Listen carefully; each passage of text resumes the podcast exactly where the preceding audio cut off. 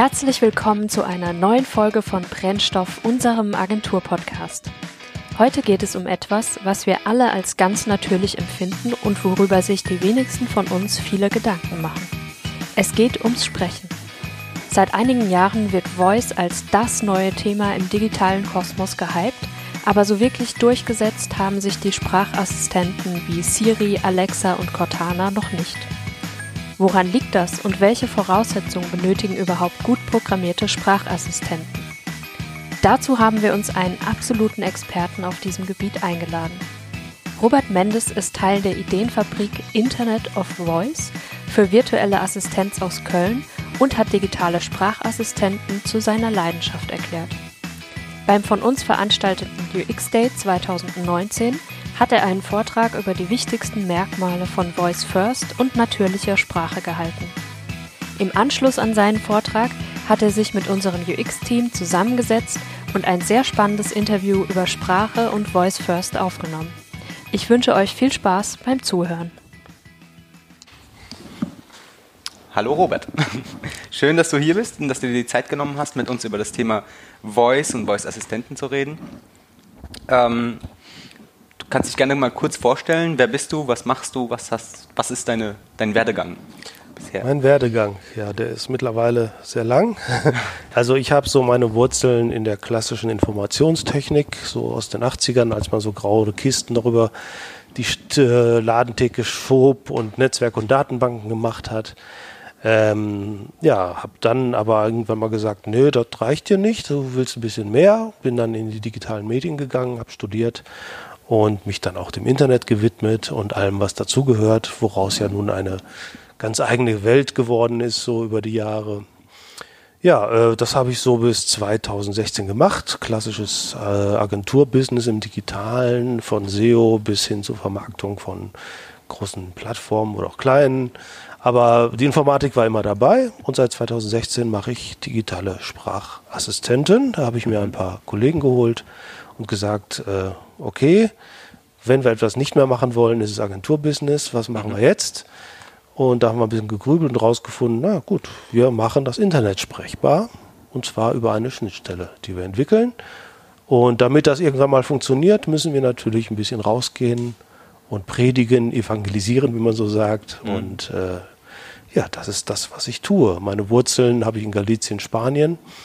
Aber diese Wurzeln sind halt sehr lange her. Ich bin also seit äh, zwei und nee, seit 48 Jahren in Deutschland beheimatet, in der Nähe von Bielefeld, wohne jetzt aber seit über zehn Jahren in Köln. Sehr schön. Schön. Ähm, wenn du sagst, ihr habt, ihr wolltet das Internet sprechbar machen, gab es da spezielle Gründe für? Die Gründe waren, dass mir irgendwann mal äh, so der Druck von Amazon in den Staaten aufgefallen ist mit Alexa. Und äh, da haben wir uns gesagt, hm, das könnte mal vielleicht mal wieder was Innovatives, Frisches entstehen, etwas, was uns mehr interessiert. Und äh, das war einfach der Grund dafür. Wir haben angefangen, uns damit zu beschäftigen und haben so ein bisschen wieder ein bisschen Spannung bemerkt, dass das spannend ist. Mhm. Da hatten wir dann einfach Lust drauf. Und deswegen haben wir gesagt, gut, dann lassen wir alles andere und gehen in Richtung digitale Sprachassistenten, Smart Voice. Okay. Schön wenn man, wenn man so an Sprachassistenten denkt, da fallen einem so erst ähm, die, die ganzen ja, Techniken ein, die man aus den Jugendserien von früher kennt. Ja, also wir kennen Raumschiff Enterprise, der Bordcomputer, man spricht mit ihm oder Kit, sprechende Auto aus Knight Rider.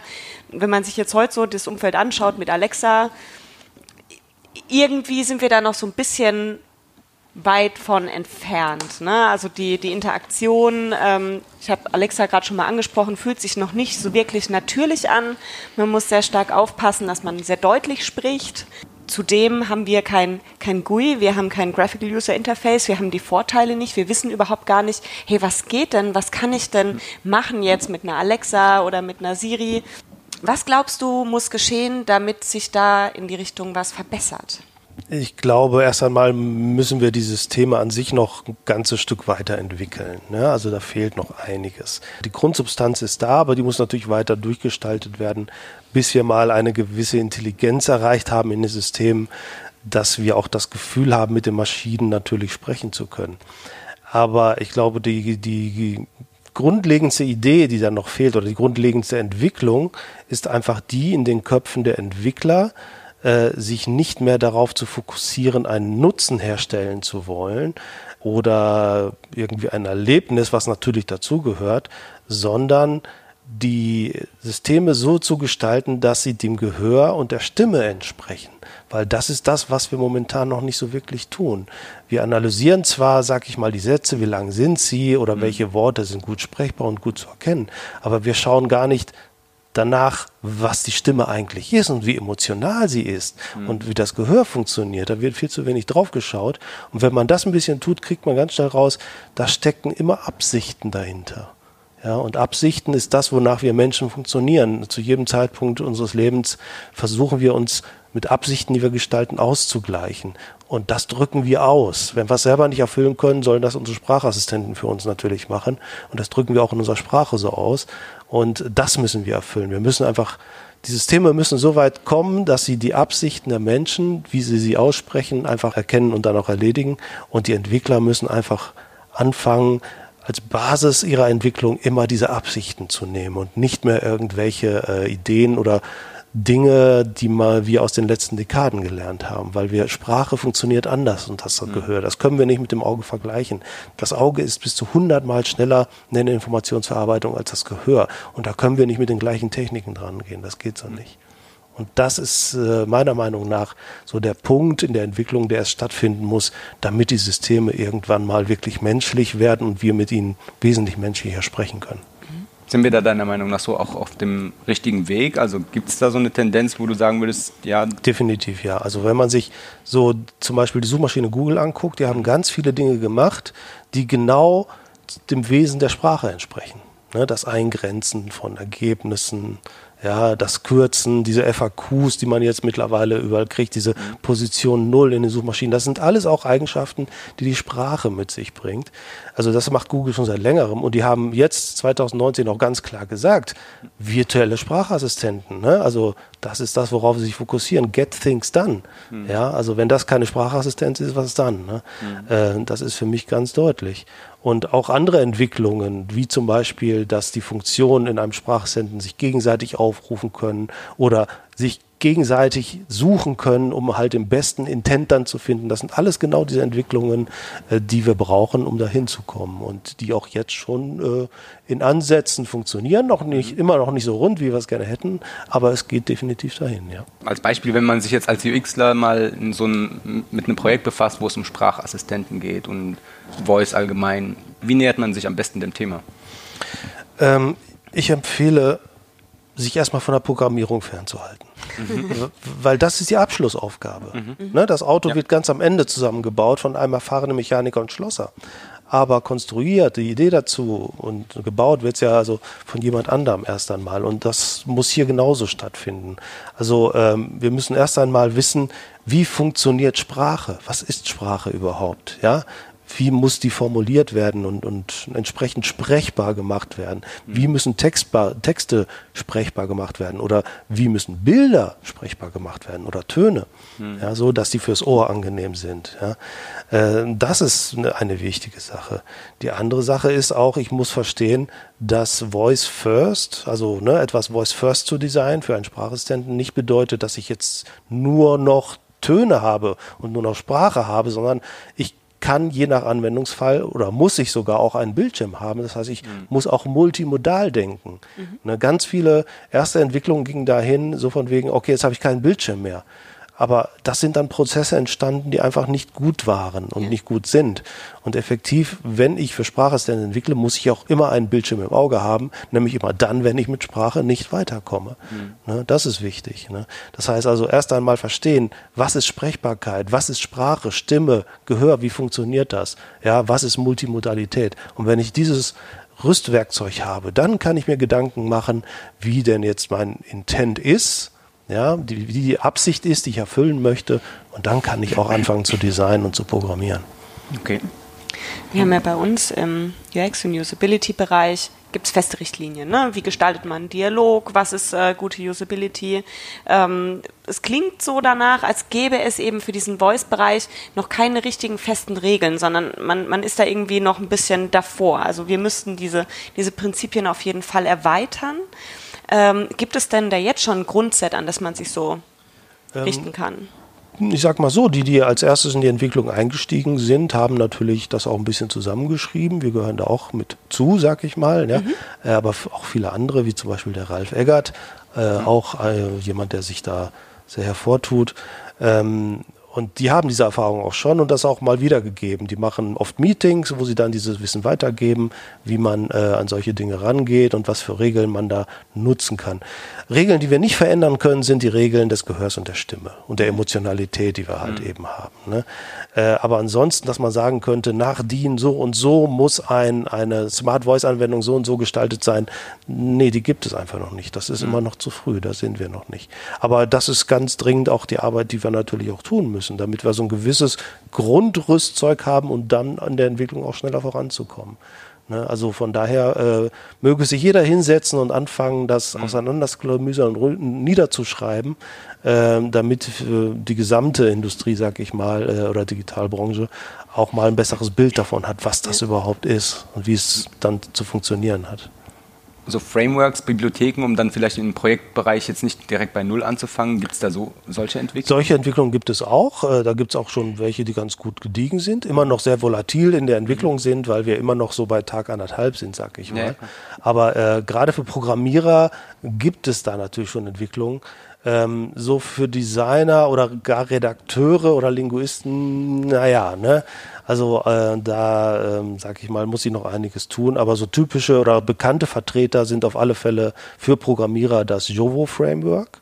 Ja, oder auch äh, Dialogflow von Google oder Bot Talk ist auch so eine Anwendung. Äh, und dann gibt es noch so andere, wo man so mit ähm, ich sag mal, Click and Drop oder ne, auch so Kästchen zusammenschieben kann. Aber ich sage immer, äh, also andersrum gesagt, mir läuft das immer so kalt den Rücken runter, wenn jemand sagt, programmieren ohne zu programmieren. Ne, also programmieren durch Klötzchen schieben, da finde ich das immer so, nee, mhm. ich glaube eher nicht. Und deswegen würde ich schon immer dazu raten, richtiges Programmieren zu machen. Und dazu sind solche Frameworks wie Jovo oder mhm. Bot Talk oder so äh, schon ganz gut geeignet. Oder die Entwickler dieser Frameworks sind da sehr hart dran, die wirklich gut weiterzuentwickeln. Ja. Du hast sehr viele Aspekte angesprochen, die wir auch so gar nicht auf dem Schirm hatten. Ne? So Absichten erkennen dahinter. Ja. Wie ist deine Stimmlage? Ja. ja ähm, gibt es da was, womit man sich befassen kann, was man lesen kann? Gibt es da Literatur zu? Oder sind es so ganz klassische ähm, Momentan gibt es eher nur so klassische Dinge, so von wegen wie gestalte ich einen Dialog oder ein VOI, ein Voice-User-Interface. Mhm. Aber wie gesagt, gerade diese eigentlich elementaren Dinge, die werden fast nirgendwo behandelt. Da müsste man eigentlich mehr so in die Psychologie gehen oder in mhm. die Linguistik. Ähm, und da kann ich jetzt nicht so viel zu sagen. Ich bin kein Linguist. Ich habe mhm. mir zwar einiges Wissen darüber angeeignet, aber das ist eine ganz eigene Welt. Ähm, aber ähm, effektiv würde ich sagen, nee. Also ich wüsste jetzt nicht, dass in Bezug mit Sprachassistenten es da irgendwie Werke gäbe, äh, die das gut verarbeiten. Also kommt vielleicht noch. Eins davon ist bei uns äh, übrigens auch in Arbeit, aber das wird noch dauern. Wie sieht es denn aus? Ihr, ihr beschäftigt euch mit dem Thema ähm, hauptberuflich, aber es klingt alles sehr nach einer Leidenschaft. Ähm, so war auch in der Ankündigung deines Talks äh, die Zusammenfassung geschrieben, das ist wirklich eine Leidenschaft, man merkt, ihr habt Bock drauf. Kann man denn da mitmachen, wenn jetzt jemand Interesse daran hat und sagt, hey, das Thema begeistert mich, das interessiert mich, wo kann ich unterstützen? Äh, letzten Endes ist es immer dumme Fragen stellen. Weil wie so oft, äh, gerade digitale Sprachassistenten, das ist ja quasi so ab, aus, von Null aus gestartet, ja. Und die Teilnehmer an der Branche feiern sich dann auch ein bisschen selbst. Ne? Oh, schaut mal, wo wir sind. Wir haben 400 Prozent Wachstum. Klar, wenn ich bei Null starte ne, und dann noch einen dicken Amazon im Rücken habe, der noch mhm. fett Werbung macht, ne, aber wenn man die Nutzer dann fragt, ne, und die sagen dann eher so enttäuscht, naja, ne, so äh, auch Licht an, Licht aus und was noch, ne, Ja. dann ist die Realität eine andere. Und äh, deswegen kann ich einfach nur sagen, ja, Fragen stellen, Ideen haben vor allem und auch die, an die Entwickler, ganz wichtig, aus der Bubble, aus seiner eigenen Bubble rausgucken, in andere Branchen hineingucken und immer, immer gucken, wie geht der Nutzer damit um und was fragt er und was tut er nicht. Ne? Und äh, wenn jemand mitmachen möchte, dann muss er eigentlich einfach einsteigen, sich so ein Ding kaufen und spielerisch ausprobieren und er wird ganz oft merken, was geht und was nicht geht und äh, ob das bei ihm dann mehr die Sprache ist oder die Programmierung oder die Konzeption, das wird sich dann äh, rausstellen. Linguistik, sag ich mal, im Hinterkopf zu haben oder zu studieren oder darüber zu wissen, wie Sprache funktioniert, ist jedenfalls schon mal ein sehr, sehr großer Vorteil. Und ich würde mal fast sagen, wenn man gut drin werden will, muss das auch irgendwo da sein, so ein gewisser Linguistikanteil. Also Sprachen sollten, sollte man schon lieben. Ja. Hast du so einen speziellen Lieblings-Voice-Assistenten von früher? Von ganz früher. Ich muss gestehen, eigentlich eher nicht. Es sei denn, jemand von euch, als ich wirklich noch Kind war, kennt noch Robby Tobby und das Flievertüt. Das war ein Roboter und ein Junge und die hatten einen Hubschrauber, der mit Himbeersaft betankt wurde. Und diesen Roboter wollte ich immer haben. Ne, weil der konnte reden und der hat halt eben seinem Freund immer geholfen. Als Kind fand ich den total geil. Ähm, klar, später auch so Star Trek und so fand ich auch ne, nett. Aber irgendwie mich hat dieser Roboter damals als Kind so begeistert. ne, und dementsprechend wäre das die Antwort auf deine Frage. Ja. Ne. Cool. Ja, Fragen gerne an mich, Internet of Voice äh, oder an meine Jungs entsprechend. Die möchte ich auch hier ganz kurz grüßen. Und ja, vielen Dank, dass ich hier sein durfte. Sehr gerne. Danke Dankeschön. dir. Ja, wir bedanken uns auch nochmal bei unserem heutigen Gast Robert Mendes von Internet of Voice.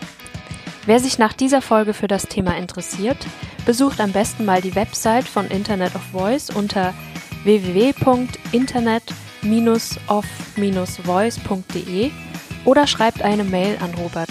Alle Kontaktdaten verlinken wir wie immer in unseren Show Notes. Wir wünschen euch jetzt erstmal frohe Weihnachten, einen guten Rutsch ins neue Jahr und hören uns dann nächstes Jahr wieder mit ganz vielen spannenden Podcast-Folgen. Bis bald!